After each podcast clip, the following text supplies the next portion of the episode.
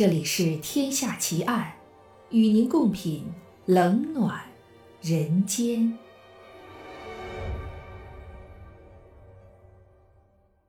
各位听友，大家好，我是暗夜无言。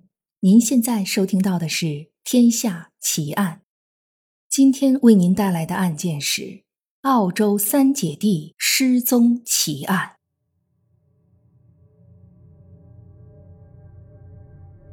每年的一月二十六日是澳大利亚的国庆日，本应该是一个举国欢庆的日子。然而，在五十四年前的一九六六年一月二十六日，伯蒙特家的三个孩子在南澳大利亚州阿德莱德附近的格兰内尔格海滩失踪，一直到今天都没有找到。这起失踪案引发了澳大利亚历史上最大规模的警察调查活动，被称为澳洲历史上最著名的悬案，震动了整个澳大利亚社会。从那时起，国庆日又有了无奈的一个别称——澳大利亚失去纯真的一天，因为在案发前，澳大利亚人普遍认为。儿童在没有监护人的照顾下独自出门，并没有什么不妥。然而，此案的发生彻底粉碎了这一观念，也改变了全澳大利亚的父母看管孩子的方式。伯蒙特三姐弟和父亲吉姆·伯蒙特、母亲南希·伯蒙特一起住在阿德莱德郊区索莫顿公园的哈丁街一百零九号，离家不远。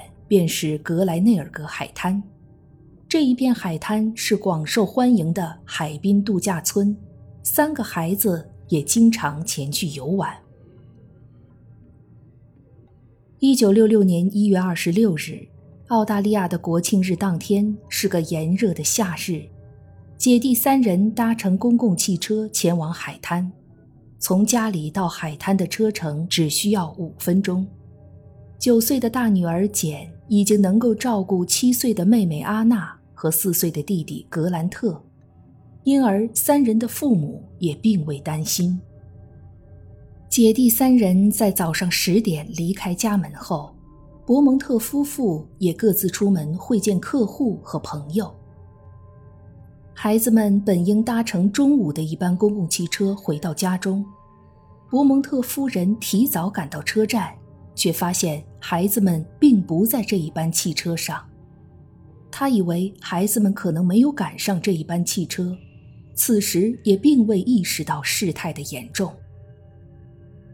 下一班汽车是下午两点，孩子们却依然没有回来，伯蒙特夫人心中开始不安起来，但是她担心孩子们可能已经在回家的路上，如果此时出门寻找。可能恰好错过，于是依然留在家中等待。然而，一直到了下午三点，三姐弟依然没有回家。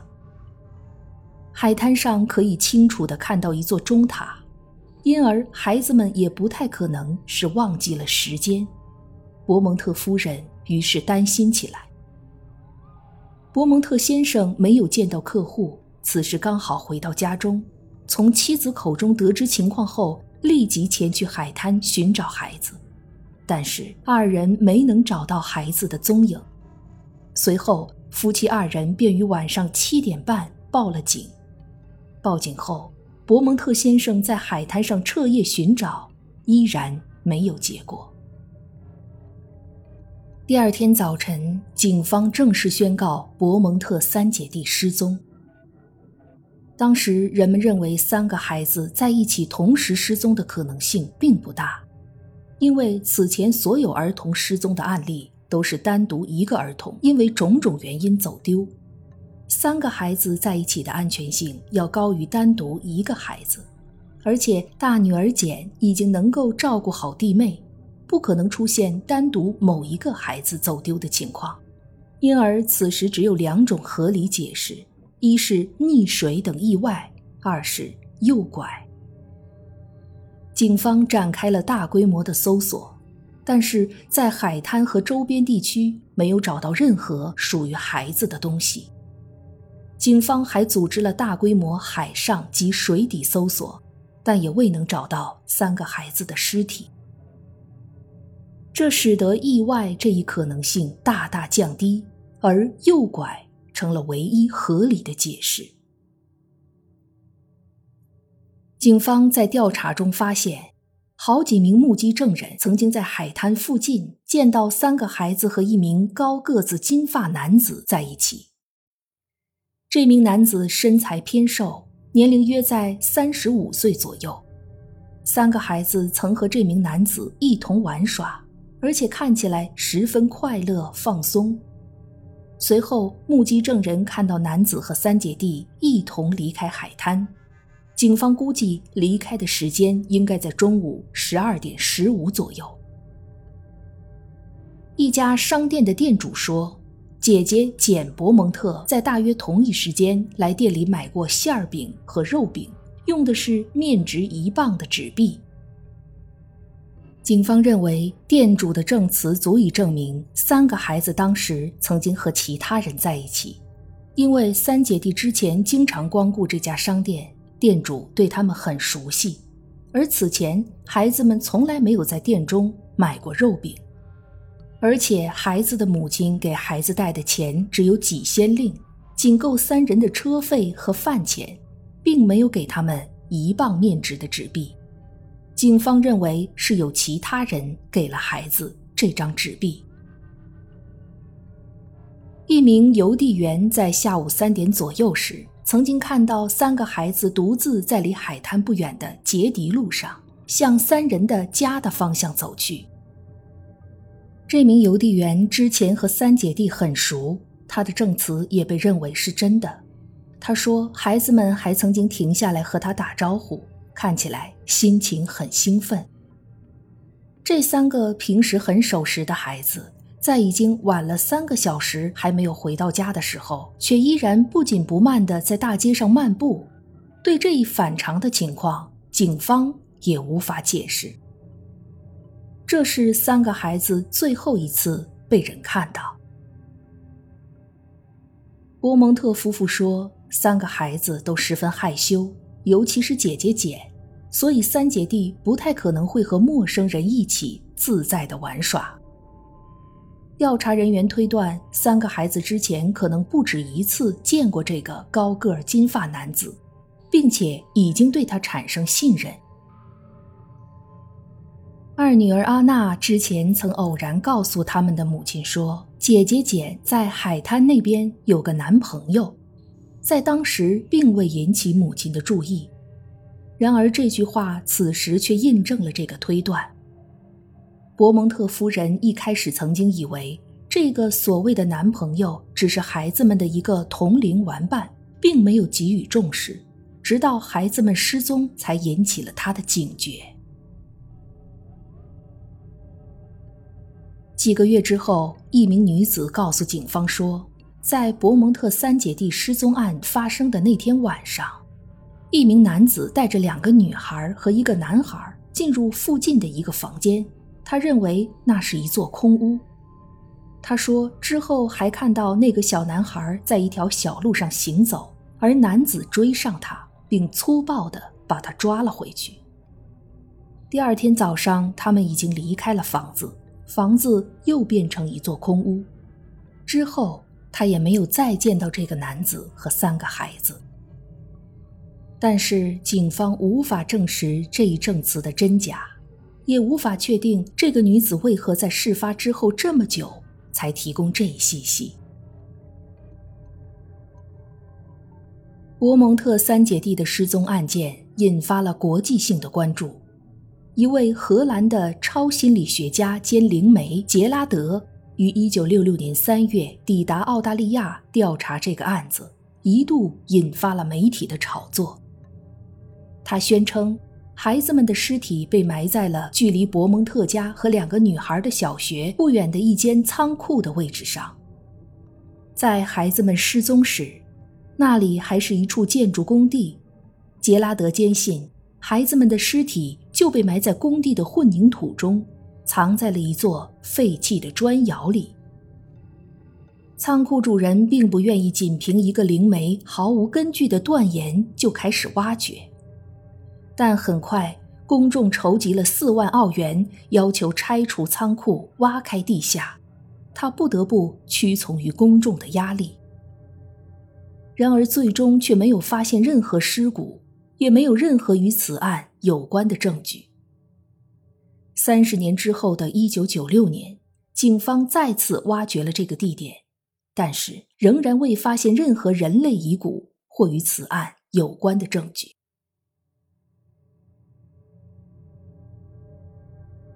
一九六八年，也就是案发大约两年之后，伯蒙特夫妇收到一封自称是大女儿简写的信件，以及另一封自称和三个孩子在一起的男子写的信件。信封上的邮戳显示。寄出地址位于澳大利亚维多利亚州墨尔本郊区的丹顿农。简的信件中描写自己身处在愉快的环境中，并把和他们在一起的男子称作“那个男人”。警方把这封信与简曾经写过的其他字迹进行了笔迹对比后，认为信件很有可能是真实的。而那个男人在写的信中自称孩子们的守护者，说愿意将孩子送回，并在信中写明了和伯蒙特夫妇见面的时间、地点。伯蒙特夫妇在一名侦探的陪同下前往了信中指定的地点，但并没有见到任何人。这时，他们收到了第二封来自简的信件，信中说。男子本来愿意将孩子们送回，但他发现了与夫妇二人一同前往的侦探，并识破了侦探的伪装。他认为伯蒙特夫妇背叛了他的信任，于是决定不送回孩子了。之后，伯蒙特夫妇就没有再收到其他相关的信件了。到了1992年，伯蒙特夫妇收到信件二十多年之后。警方通过全新的司法技术鉴定，认定这些信件是有人恶作剧伪造的。指纹识别显示，信件的作者是一位四十一岁的男子，而案发时他只是青少年，与此案并没有关系。写信的目的也只是开玩笑。因为时间久远，这位男子也并未被起诉。关于这一起失踪案的各种奇奇怪怪的线索还在不断的出现。一九六六年九月，维多利亚州一名警察宣称自己因电话线路串线，偶然听到两名女子谈论和伯蒙特三姐弟相关的事情。他说自己听到女子说要把伯蒙特三姐弟从霍巴特送回，于是报告了警方。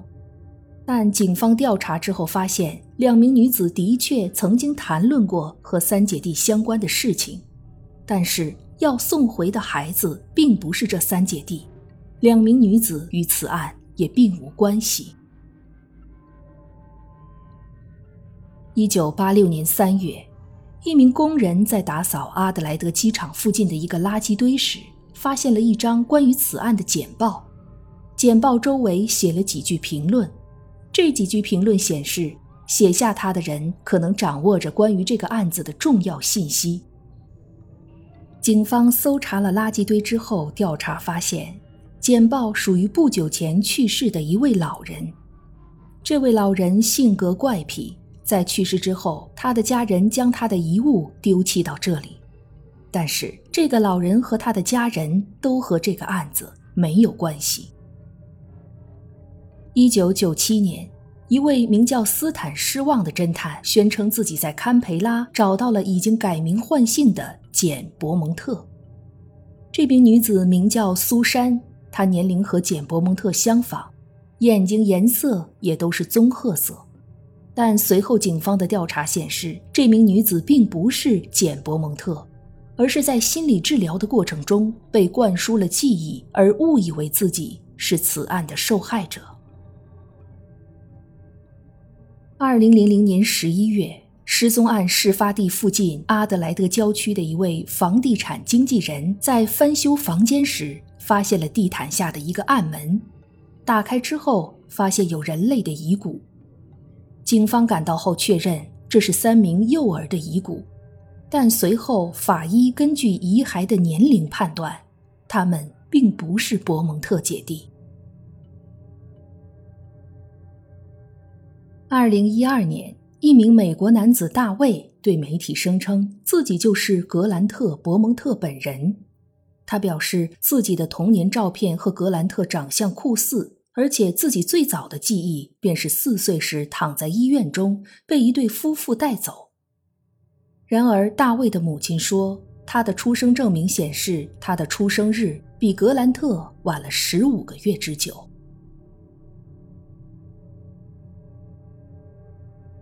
在伯蒙特三姐弟失踪后的几十年间，澳大利亚警方都没有放弃对孩子们的寻找。不管有什么样的新线索出现，他们都会沿着线索进行追查。可惜，都一无所获。曾经有多名嫌疑人进入警方的视野，成为警察的重点调查对象。一个是冯·埃纳姆，他在1966年案发时21岁。职业是一名会计。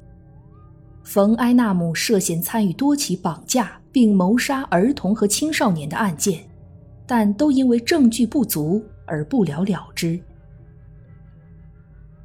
一名证人在一九九零年另一起案件的庭审中说，冯·埃纳姆曾经在一次谈话中吹嘘自己几年前把伯蒙特三姐弟从海滩带走，然后带到自己家里做实验。他还说自己在他们身上实施了外科手术，把他们连接到一起。其中一个孩子在手术中死亡，所以他不得不把其他的两个孩子一起杀掉，然后抛尸到阿德莱德南边的丛林中。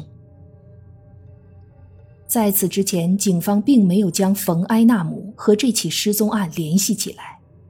然而，他和1966年证人对嫌疑犯的描述以及警方的肖像素描都十分相似。除此之外，冯·埃纳姆在案发时的确身在阿德莱德，对事发地的那片海滩也十分熟悉。然而，除了证人的证词之外，警方没有找到任何确凿的证据。冯·埃纳姆并没有因为涉嫌绑架伯蒙特三姐弟而被起诉。而他本人也拒绝配合相关的调查。也有人认为冯·埃纳姆与此案并无联系，证据是冯·埃纳姆在案发时的年龄远远小于目击证人对嫌疑人的描述。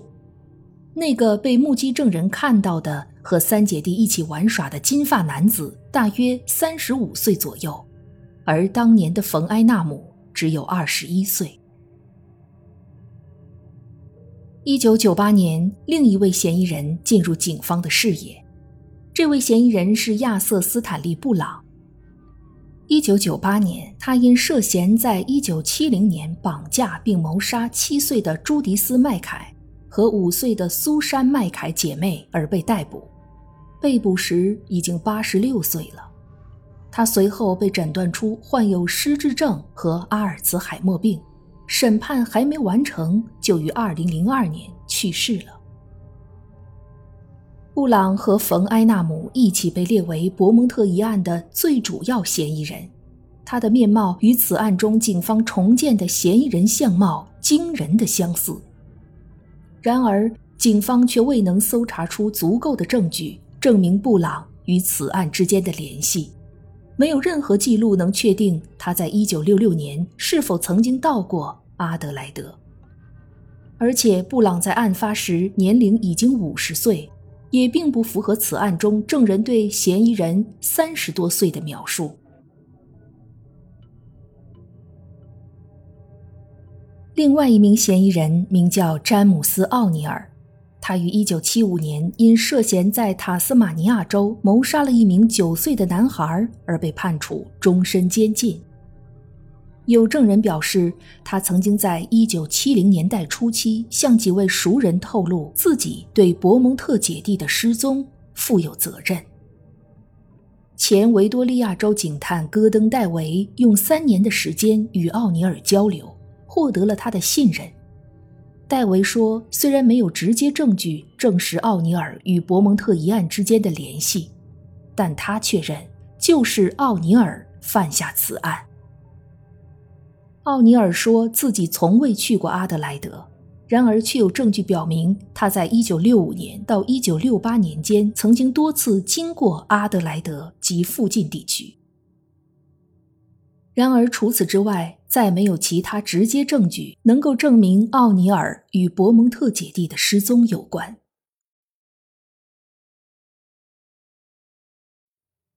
澳大利亚政府表示。当地警方从来没有放弃过对这件失踪案的调查，然而根据最新线索进行的调查和挖掘工作依然没有收获。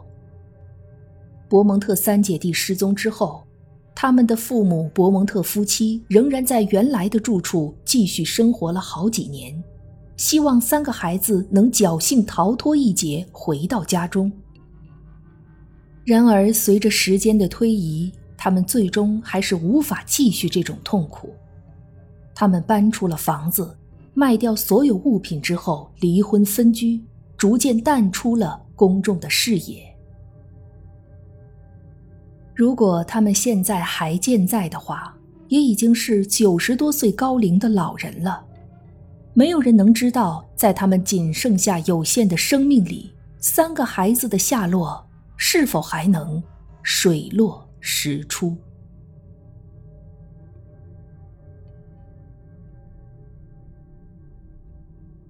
这一集的节目到这儿就结束了。如果你喜欢我的节目，请关注我或订阅我的专辑，谢谢。我是暗夜无言，让我们下一集再见。